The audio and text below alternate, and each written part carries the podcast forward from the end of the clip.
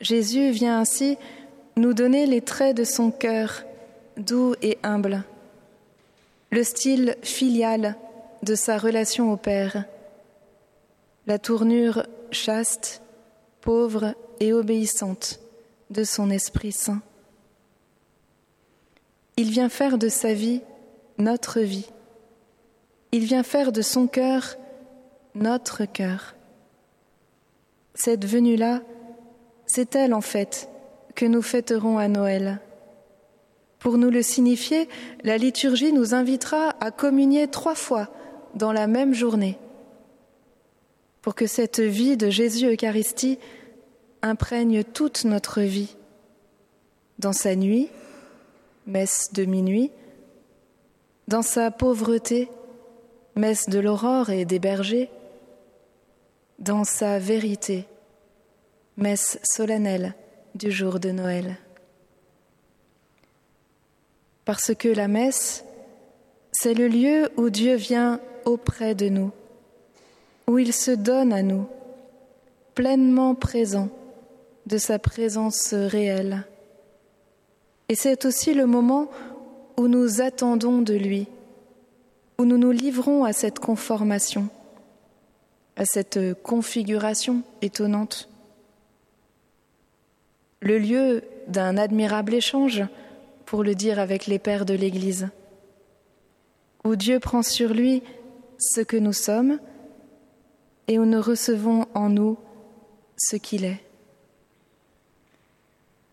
Une sorte de corps à corps pour un cœur à cœur, au point d'avoir, comme lui ensuite, avec tous, le cœur sur la main.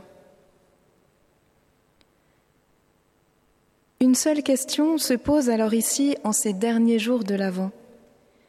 Si Dieu vient à nous pour se donner, venons-nous à lui pour le recevoir? Sommes-nous disposés à ouvrir ce cadeau, à le faire nôtre? Que choisirons-nous alors? Le consommer ou y communier? Il ne s'agit pas ici d'une question de morale mais d'une attitude profonde de notre cœur face à celui qui vient. Noël sans la messe, la vie sans l'incarnation effective de Jésus en nos cœurs, ne serait-ce pas comme un cadeau jamais déballé, qui resterait au pied d'un sapin jamais rangé, sapin qui perdrait sa verdure sous les boules poussiéreuses devenues trop lourdes surplombant une crèche où la mangeoire resterait immensément vide entre des santons désespérément immobiles. Mais Dieu vient justement nous sauver de cela, de ce tableau si triste, de cette sombre nature morte, trop morte. L'étoile de Noël brille déjà au loin. Elle anime et vivifie tout ce qu'elle touche de sa traînée de lumière. Elle passe à chaque Eucharistie, filante entre les fibres de nos cœurs étonnés qui s'en trouvent tout regonflés de joie et de paix retrouvés. L'esprit et l'épouse disent Viens, que celui qui entende dise Viens, Maranatha, viens, Seigneur Jésus. La clarté stellaire au cœur de nos nuits les plus noires nous apprend ce qu'est l'Eucharistie. Non seulement un don, un mémorial, un sacrifice, mais aussi une action de grâce en commun, un émerveillement réciproque, un merci mutuel. Car pour qu'il y ait événement de don, il faut qu'il y ait reconnaissance du don. C'est la gratitude qui nous ouvre à la communion. C'est la louange qui nous ouvre au royaume des saints et des anges. L'Eucharistie est ce grand merci ecclésial qui devient l'écrin du don pascal, la crèche de la chair sacerdotale du Sauveur du monde, de notre monde. Dieu nous y dit ⁇ Me voici ⁇ Et fort de cette promesse, nous pouvons dès à présent, dans la foi, lui dire merci et chanter sa venue. Alors, Jésus, voyant notre cœur tout désireux de lui, notre communion fraternelle toute tendue vers lui, notre humanité pécheresse tout éperdue en lui, à sa merci, nous dira lui-même merci en nous faisant grâce, en se donnant à nous, en nous faisant entrer dans son mystère rédempteur. Car enfin, il pourra faire de nous, petit à petit, pas à pas, messe après messe, son royaume. Le royaume des cieux tant attendu, pour nous, c'est Jésus. C'est lui notre ciel. Mais pour Jésus, le royaume du Père, c'est nous. Serons-nous là au rendez-vous? Dieu nous a en effet destinés d'avance à être configurés à l'image de son Fils, pour que ce Fils soit le premier-né d'une multitude de frères, déclare Saint Paul.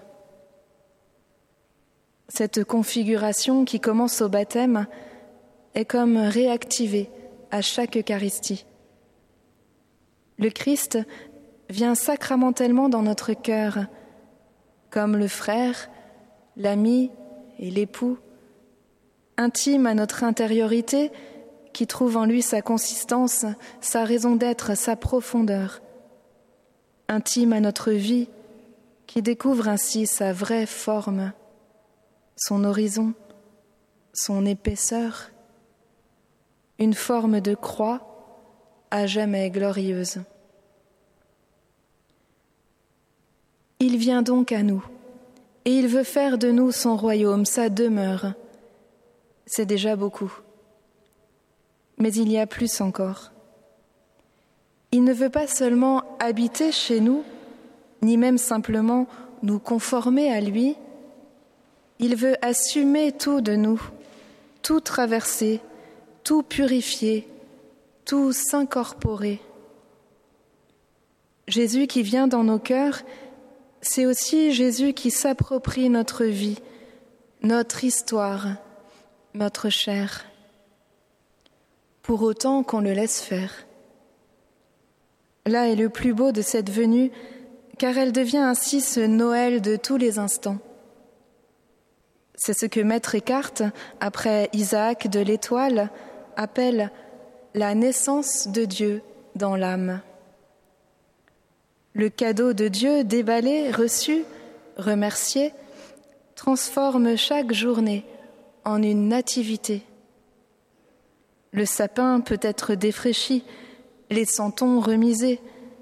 La crèche est désormais à jamais dressée, à même notre chair eucharistier. Et l'enfant Dieu y rayonne en sa fraîcheur matutinale. C'est jusque-là que va la transformation, c'est jusque-là que va la configuration, c'est jusque-là que va la transsubstantiation. Jésus a pris chair un jour du temps, mais il veut désormais que nous lui offrions en sus de notre cœur notre propre chair, pour habiter tous les temps. Il désire que nous lui soyons chacun comme une humanité de surcroît en laquelle il, renouvelle tout son mystère, comme l'écrit sainte Élisabeth de la Trinité. Il ne suffit pas à Dieu d'habiter notre cœur profond. Il veut par là rayonner jusqu'en notre chair, jusqu'en notre corps, jusqu'en nos relations humaine, familiale, fraternelle, ecclésiale. Sainte Thérèse Bénédicte de la Croix, Edith Stein, une autre carmélite, nous l'enseigne quand elle explique De cette intériorité la plus profonde résulte aussi le rayonnement, l'épanouissement spirituel qui est involontaire plus la vie d'un homme est concentrée dans cette intériorité la plus profonde de son âme, plus ce rayonnement qui émane de lui et attire d'autres hommes dans son sillon est puissant. Dieu veut que la clarté de l'étoile de Noël se lise sur nos visages pour que d'autres sachent qu'il y a un ciel. C'est ce cadeau que Dieu espère de nous.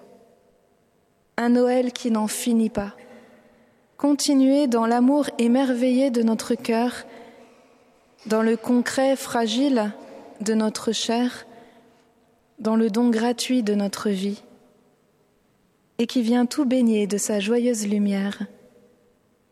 Cela est vrai au niveau personnel, mais cela est vrai également et plus encore au niveau interpersonnel, communautaire.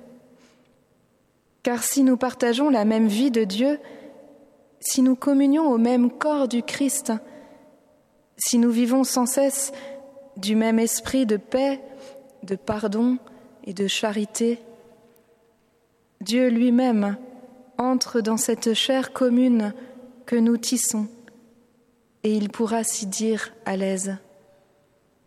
Cette chair a un nom, l'Église, et elle est universelle. Dieu veut en faire l'épiphanie de son amour. Frères et sœurs, Marie est si proche de son Fils qu'elle vit de sa chair à lui dans sa chair à elle. Mais le Fils a choisi de faire perdurer cette connivence de chair et de la rendre universelle par la modalité eucharistique où il l'inverse. Désormais, c'est lui qui vit ce que nous vivons, de par sa chair eucharistique unie à notre chair, à nous, à tous et à chacun. Ainsi naît-il en nos cœurs. Il informe notre vie de sa vie divine, mais aussi sa vie de notre vie humaine, avec ses beautés et ses misères. Il prend tout, assume tout, passe à travers tout. Si nous nous offrons à sa lumière comme un vitrail dont la grisaille même n'empêche pas la clarté de le traverser. C'est dans l'Église que se trouvent les vitraux dans le lieu même où se célèbre l'Eucharistie, tout un symbole. La clarté de l'étoile de Noël scintille furtivement déjà à travers le vitrail ecclésial pour nous inviter, par la messe et la tendresse, à préparer avec la Vierge Marie, si transparente à la grâce qu'elle en est à jamais comblée, le cadeau luminescent dont le monde a vraiment besoin, donner chair enfin à Dieu qui vient.